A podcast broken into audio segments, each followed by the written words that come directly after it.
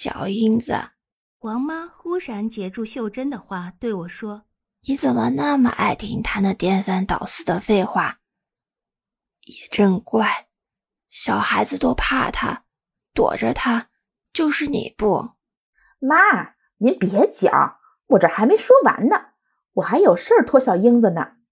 老王妈不理他，只顾着对我说：“小英子，该回去了。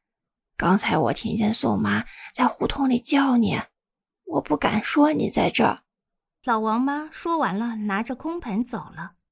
秀珍看着她妈妈走出了跨院门，才又说：“思康这一去，有……”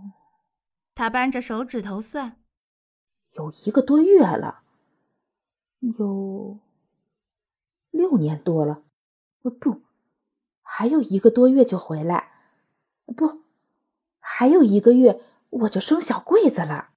不管是六年还是一个多月，秀珍跟我一样的算不清楚。他这时把我的手拿起来看看，便把指甲上的干浪花踢开，哟。我的指甲是红色的了，我高兴极了，直笑着摆弄着自己的手。小英子，他又低声说：“我有件事托你，看见小桂子就叫他来，一块找他爹去。我们要是找到他爹，我病就好了。”什么病？我看着秀珍的脸，英子，人家都说我得了疯病，你说我是不是疯子？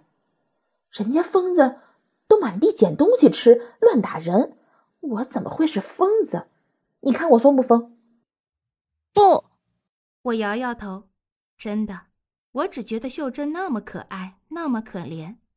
她只是想要找到他的思康跟妞儿，不，跟小桂子。他们怎么都走了不回来呢？我又问。哼，思康准是让他妈给扣住了。小桂子呢？我也纳闷儿，是怎么当子事儿？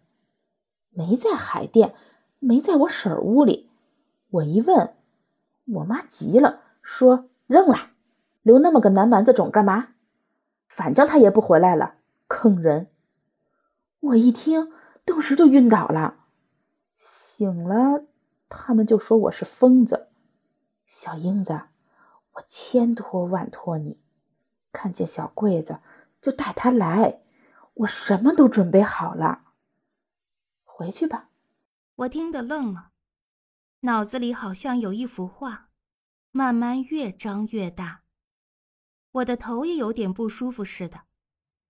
我一边答应着“好好好好”，一边跑出了跨院，跑出了惠安馆。一路上踢着小石块，看着我手上的红指甲。回到了家里。